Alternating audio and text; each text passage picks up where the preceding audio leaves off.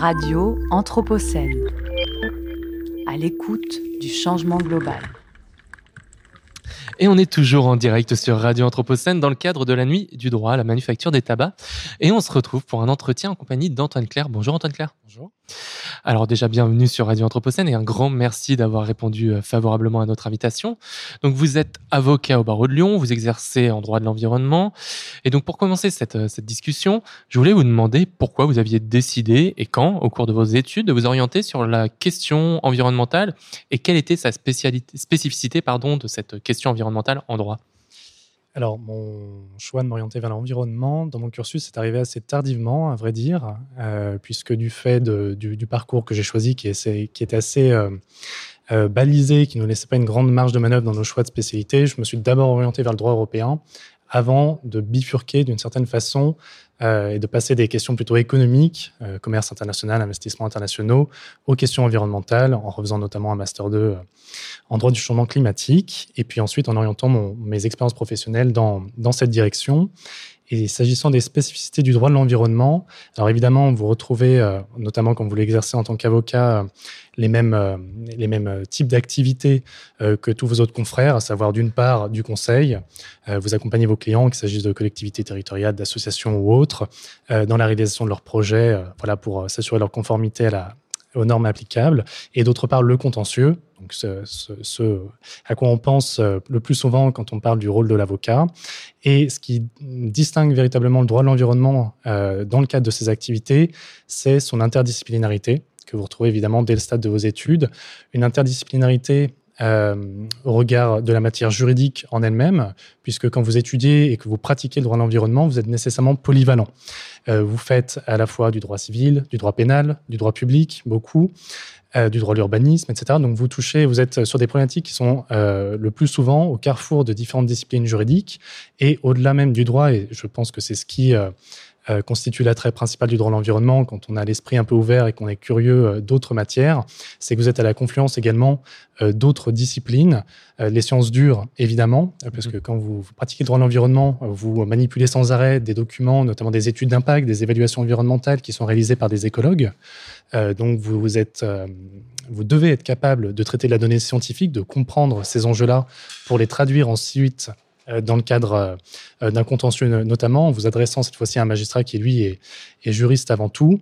Et au-delà même des sciences dures, euh, vous êtes également à la confluence des, sciences humaines, puisque vous allez nécessairement vous intéresser, à l'urbanisme, à l'économie, puisqu'il y a énormément d'instruments dans l'environnement qui sont des instruments de nature économique, voire si, comme moi, vous avez une appétence pour ces questions-là, vous pouvez prendre un peu de recul en allant voir du côté des sciences humaines, la philosophie, l'anthropologie, tout ce courant de pensée la suite de Descola qui est à remettre euh, voilà, un peu en question la, la dichotomie nature-culture et qui nous intéresse directement quand on parle de droit de la nature, notamment, voilà, toutes ces réflexions qui, qui se développent aujourd'hui.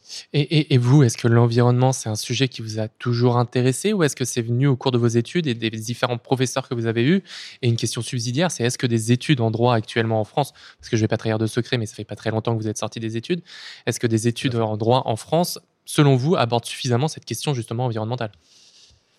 Euh, alors, euh, sur euh, mon historique personnel, moi à la base j'étais plutôt orienté sur des problématiques de droits humains, enfin des questions sociétales, etc. Et puis c'est pas le biais de mon engagement associatif en matière environnementale que j'ai décidé, voilà, de, que j'ai développé ces convictions-là et que j'ai décidé d'aligner ma pratique professionnelle sur ces convictions.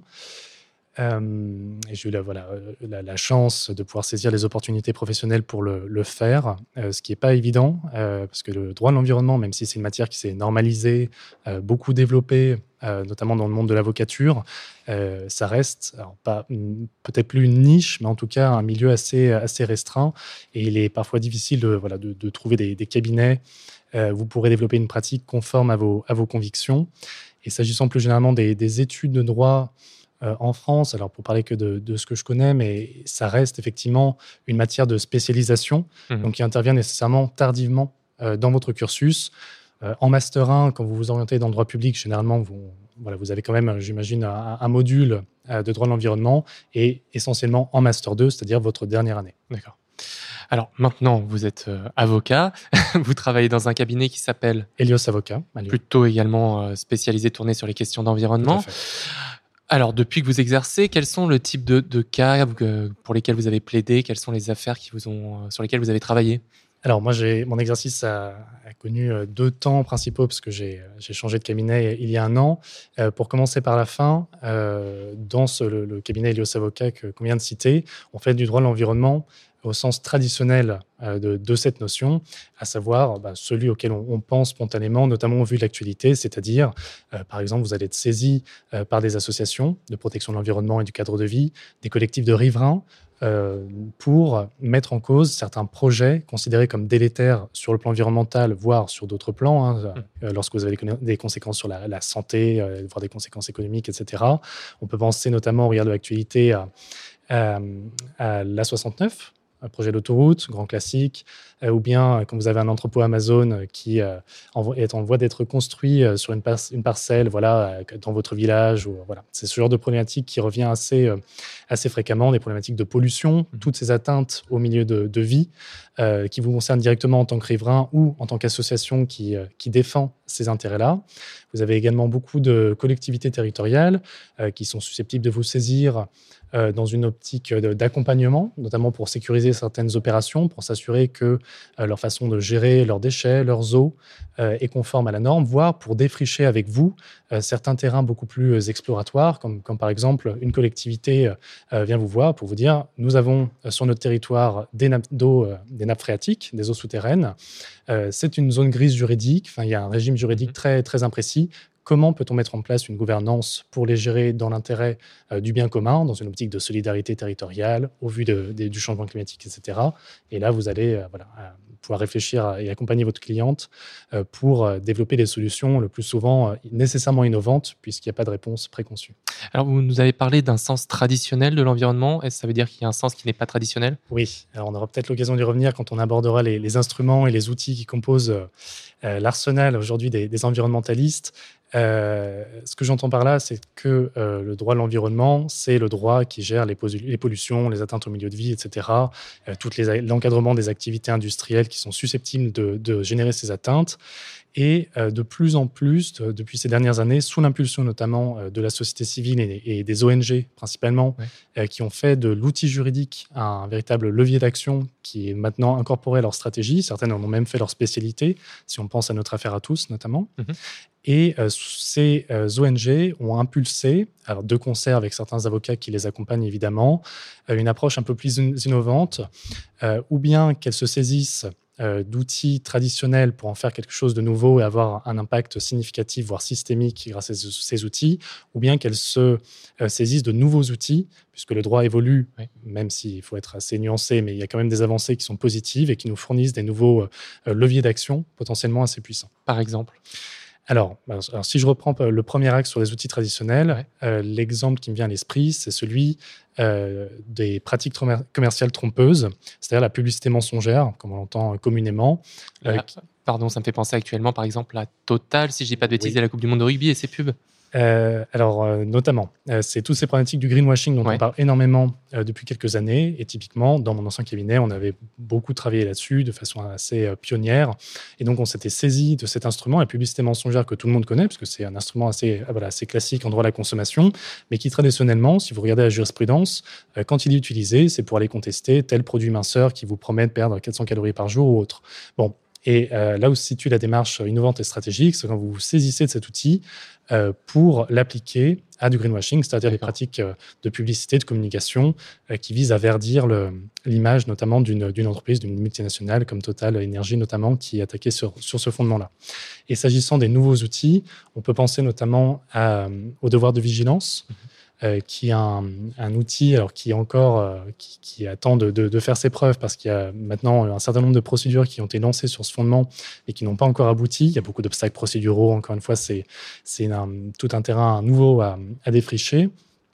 Et euh, pour expliquer très brièvement l'intérêt de cet outil, c'est un outil qui a été enfin, un dispositif juridique qui a été adopté ensuite de la tragédie du, Rana Plaza, mhm. euh, donc, euh, qui avait mis en lumière voilà, toutes les, euh, les mauvaises pratiques, enfin, toutes les violations des. Pardon, est-ce qu'on peut juste rappeler rapidement ce que c'est que, cette affaire du Rana Plaza, pour nos auditeurs? Oui, bien sûr. C'était un fait divers assez tragique, à savoir l'effondrement d'un bâtiment qui abritait des, ateliers, des usines textiles qui fournissaient en fait des, en fait, des grandes marques de prêt-à-porter occidentales, mhm. donc des multinationales qui voilà, délocalisent et font appel à, de la main-d'œuvre dans des pays où les, normes qu'on applique nous, notamment en France, ne sont absolument pas respectées. Et donc, l'objectif du devoir de vigilance, c'est de contraindre ces grandes entreprises à euh, s'assurer euh, que dans leur chaîne de valeur, euh, il n'y a pas de telle violation des, droits humains, mais aussi des normes environnementales. Et par ce biais-là, de plus en plus d'ONG voilà, attaquent euh, des multinationales, Total Energy en est encore une fois un exemple, euh, pour dénoncer euh, ou bien un projet spécifique, si on pense au projet EACOP, notamment de, pipeline de Total Energy en, Afrique, ou encore plus généralement mettre en cause la responsabilité environnementale ou climatique, plus généralement dans le cadre de, Total Energy, voilà, devant un juge, dans l'objectif d'établir que du fait de l'absence d'action euh, substantielle de l'entreprise pour réduire son impact, euh, cette dernière viole son obligation au titre de ce devoir de vigilance. Alors depuis tout à l'heure, vous parlez beaucoup euh, d'ONG. Ça pose aussi la question de, des personnes ou des entités qui peuvent saisir la justice pour des affaires de, euh, donc de justice environnementale. Et donc, si c'est des ONG, c'est peut-être pas anodin. C'est-à-dire que souvent, on s'attaque soit à des organisations, soit à des grands groupes internationaux mhm. qui ont un pouvoir économique et un pouvoir euh, judiciaire très important. Et donc, est-ce qu'en tant que citoyen individuel, c'est aussi possible de, saisir la justice ou est-ce qu'on est contraint forcément par, euh, par des biais de structure?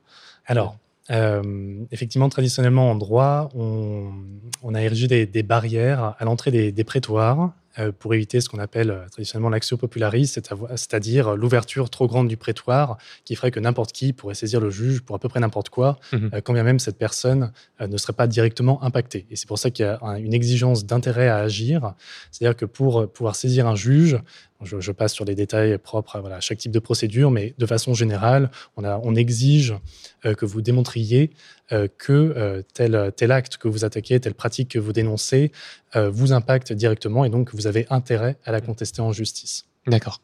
Et ça pose aussi du coup la question des lobbies, donc des grands groupes internationaux.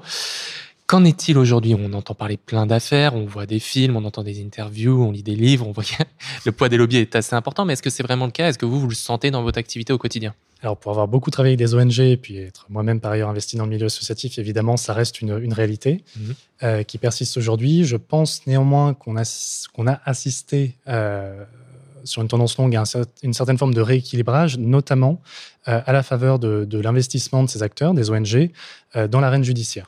Euh, je pense que quand on parle de, cette asymétrie de, moyens, de pouvoir, il faut bien distinguer les plans politiques, ou le lobbying, donc toutes ces, opérations d'influence euh, en faveur d'intérêts privés, aujourd'hui font face à, euh, symétriquement aux actions de plaidoyer. On ne parle pas de lobbying dans le milieu associatif et de ONG, on parle de plaidoyer, parce mm-hmm. que c'est des actions d'influence également, mais qui vont dans le sens de l'intérêt général et qui sont généralement également plus transparentes, etc. Euh, donc là, euh, les ONG aujourd'hui ont voilà, des activités de plaidoyer qui sont bien euh, structurées. donc elles peuvent mener des opérations de, de contre-influence pour faire voilà, opposition aux intérêts industriels. Et puis, d'autre part, donc, ce qui se passe dans l'arène juridique, contentieuse, et là, alors évidemment, euh, ce qui se passe dans un tribunal n'est pas exempt euh, de, rapports de force, de, voilà, de, économiques notamment. Euh, pour l'avoir vécu, quand vous êtes dans, dans des contentieux, dans des affaires qui vous opposent à des multinationales qui ont un budget évidemment considérable par rapport à celui de vos, vos, votre, vos ONG, parce qu'elles agissent maintenant aussi par coalition. Donc il y a évidemment une différence qui est sensible, mais qui tend également à se résorber, notamment parce que du fait du développement euh, de ce contentieux stratégique, de ces ONG qui se saisissent de l'outil judiciaire pour agir, elles ont commencé à se structurer et les pratiques maintenant assez courantes, comme le fait d'aller chercher des financements, euh, pour pouvoir, alors non pas atteindre un budget égal, mais pouvoir déjà payer votre avocat, puisque traditionnellement, dans ce genre de dossier, euh, l'avocat euh, exerçait en pro bono, comme on dit, c'est-à-dire qu'il il faisait sa BA, il ne vous, demandait pas, en tant qu'ONG, de, de, le rémunérer. Aujourd'hui, voilà, on peut financer l'avocat et donc rééquilibrer un peu le, rapport de force. Et surtout, comme je vous le disais, on a de plus en plus d'outils qui nous permettent de mettre en cause la responsabilité des entreprises, ce qui n'était pas le cas nécessairement avant. Mmh. Et, dans la même euh, mesure, enfin dans la même euh, veine, si je puis dire, euh, on pense là par exemple tout à l'heure, il y avait Maureen Carnet qui était à, notre micro. je ne sais pas si vous êtes un petit peu au courant de, son histoire. C'était la, syndicaliste. Je sais pas, il y a le film qui est sorti. d'Arriva, exactement, la syndicaliste qui raconte son histoire. Il y a un autre film auquel, auquel je pense que j'ai vu il n'y a pas très longtemps qui est Goliath. Et dans toutes ces, ces histoires-là, donc ça c'est une fiction, Brune Carnet c'est une histoire vraie, dans toutes ces histoires, il y a, il y a des faits de barbouzerie, si on veut, de, de, de, de pression, mais pas que de la pression par du lobbying, mais aussi de la pression par des, par des attaques physiques. Est-ce que ça, c'est des choses qui existent toujours, qui existent dans le quotidien des défenseurs des droits de l'environnement de la part des, entreprises, des multinationales qui, s'y attaqueraient? Alors, euh, moi, je ne l'ai pas vécu, ou même indirectement, euh, personnellement, euh, mais de fait, on sait que ça existe toujours. Si vous prenez mhm. également l'exemple des algues vertes en Bretagne, et le, récit d'Inès Léraud, qui, s'attaque donc à une industrie, alors peut-être pas une multinationale bien identifiée, mais tout un, voilà, tout un système industriel euh, qui dépasse largement la, Bretagne d'ailleurs, et on voit qu'elle a subi ce genre de, pression. Euh, quand vous êtes avocat, vous vous exposez également à d'autres formes de, de, menaces qui sont également des, menaces euh, juridiques, voire judiciaires, qui peuvent vous viser personnellement. Et c'est le cas notamment d'un confrère euh, parisien euh, qui, dans l'affaire qui oppose notamment une coalition d'NG au groupe Casino, sauf erreur de ma part, il me semble que c'est dans cette procédure, s'est vu menacé d'une procédure en diffamation, puisqu'il avait relayé personnellement, notamment sur Twitter, je crois, cette action, sans doute voilà, avec un petit commentaire. Et donc là, pour le coup, bon, je vais pas aller... Enfin, je vais rester mesuré. C'est peut-être une procédure au baillon, mais ça y ressemble quand même beaucoup. Hmm. Et moi, j'aimerais bien aussi revenir avec vous sur l'arsenal juridique que vous pouvez développer. Et on imagine qu'actuellement, avec la prise de conscience écologique de la part des gouvernements, à travers le monde, des différentes institutions internationales, cet arsenal, il doit se complexifier et se s'amplifier pour pouvoir lutter dans, dans, dans, ces cas-là. Comment est-ce que vous, vous l'interprétez? Comment est-ce que vous, vous, arrivez à analyser cette, cette, complexification pardon, de, de cet arsenal? Euh, Cette complexification, à, vrai dire, je... alors évidemment... Est-ce qu'elle se complexifie déjà? Oui, c'est, ça, ça, nous mènerait peut-être un peu loin. Euh, de fait, à la faveur notamment de de la globalisation même des, pratiques juridiques, enfin, de l'activité des, des, firmes transnationales, etc. Évidemment, il y, a, une sorte de, complexification puisque vous, euh, ça, ces, acteurs-là naviguent entre plusieurs systèmes juridiques différents. Mhm. Euh, donc voilà, il y a nécessairement un, effet de complexification euh, dans, cette mesure-là. Et en même temps, vous avez des instruments, comme je vous le disais plus tôt, qui de plus en plus vous permettent finalement de euh, de faire l'impasse d'une certaine façon sur ces obstacles traditionnels qui vous empêchaient d'aller chercher euh, telle filiale de tel grand groupe euh, dans tel, pays d'Afrique, puisque le groupe vous répondait, mais en fait c'est une personne juridiquement différente de moi, société mère, donc, donc en fait ma responsabilité ne peut pas être retenue pour des faits qui ne sont pas, qui sont, qui sont ceux d'une autre personne juridique. Bah, aujourd'hui finalement, ces obstacles-là tendent à, être réduit, même si évidemment ce n'est pas encore non plus d'une grande facilité pour attaquer ces, acteurs-là, mais grâce à ces instruments euh, qui ont une portée transnationale, qui vous permettent de balayer, euh, comme le devoir de vigilance, mais même plus généralement toutes ces obligations de reporting qui tendent à se, beaucoup se développer, notamment sous, l'impulsion européenne, de l'Union européenne, euh, ces instruments-là en fait vous permettent d'avoir une, une portée d'action extrêmement large, puisque on considère que en tant que groupe, euh, voilà, la société mère, qui souvent a son siège social euh, en Europe, voire en France, est responsable de tout ce qui se passe dans sa chaîne de valeur, euh, en ce compris ses filiales, voire ses partenaires mmh. commerciaux, sous-traitants, fournisseurs, etc. Donc finalement, par ces biais-là, qui tendent à se développer, vous avez une, voilà, une, possibilité d'action qui est décuplée par rapport à ce qui est à l'état du droit antérieur. Mmh. Alors, pour euh, terminer un petit peu cet entretien, moi, je voulais revenir sur euh, la condamnation de l'État pour une action climatique. C'était il y a deux ans, c'est bien ça? Oui, alors il y a eu plusieurs décisions et puis euh, à vrai dire il y a deux affaires en parallèle qui, s'articulent l'affaire du siècle d'une part et l'affaire dite Grande Sainte d'autre part, mais qui tendent aux, mêmes objectifs, c'est-à-dire la, la condamnation de l'État alors dans tous les cas, l'État a été condamné, mais on n'a pas l'impression spécifiquement euh, que la politique ait pris un infléchissement, un fléchissement qui soit important et qui permette d'aller euh, vers les objectifs euh, pour lesquels l'État a été condamné. Comment, comment est-ce qu'on fait pour condamner un État et puis surtout pour le faire agir? Alors, euh, ça, c'est une grande question qui est de plus en plus d'actualité dans, le milieu, notamment euh, des, ONG qui s'investissent sur ce, terrain-là et qui sont notamment à l'origine de ces condamnations. Il y a eu un grand, euh, une forme d'engouement pour tous ces recours climatiques qui sont dirigés, alors soit contre des autorités publiques comme l'État français dans le cadre de ces affaires, soit contre des, des multinationales, on en parlait à l'instant, et il y a maintenant que voilà, on a de plus en plus de décisions, etc. Alors évidemment, toutes les procédures, le temps de la justice, c'est un temps très long, mmh. euh, alors que l'action climatique devrait être une, dans une logique d'urgence, euh, voilà, d'immédiateté. donc vous avez nécessairement un décalage, même si on peut considérer que voilà, le, saisir le juge, c'est quand même plus un moyen d'action plus rapide que de passer par les voies électorales. Et en fait, c'est là où je voulais en venir, c'est que vous aviez un engouement euh, pour ce, cet outil juridique, euh, puisque c'était une sorte de, de, nouvelles solutions euh, face à l'épuisement de, toutes ces, de tous ces leviers d'action politiques, démocratiques traditionnels. Et donc, on voyait là l'espoir voilà, de pouvoir avoir un impact plus important, plus direct, du point de vue de la société civile, pour infléchir ces politiques. Bon, euh, je, loin de moi l'idée euh, voilà, de, de, de, dire que ces, ces actions-là ont été inutiles. C'est absolument pas le cas. Elles ont apporté beaucoup d'innovations, notamment sur le plan juridique. On a pu faire reconnaître que voilà, l'État pouvait, euh, s'est vu quand même reconnaître, imputer la responsabilité d'un préjudice écologique. Enfin, juridiquement, voilà, ça, ça, a quand même ouvert beaucoup de portes. Et chaque action, en fait, euh, euh, balise le terrain pour des actions ultérieures qui iront toujours plus loin et donc qui sont, on peut l'espérer, toujours plus efficaces. Euh, ceci dit, le constat que, que, vous faites, à savoir qu'il n'y a pas eu d'infléchissement radical ou substantiel de la politique, il, est là, il s'impose à nous. Et le risque, finalement, c'est de, de reconnaître que même cet outil judiciaire, qui était déjà contesté, critiqué, euh, n'est pas suffisant. Et, euh, et, logiquement, en fait, ça, poussera euh, les acteurs de la société civile vers des, moyens d'action qui seront pour le coup sans doute moins démocratiques et moins pacifiques. Et voilà, des, moyens d'action plus directs, puisque même par ce biais-là, finalement, on n'arrive pas à obtenir de résultats très probants.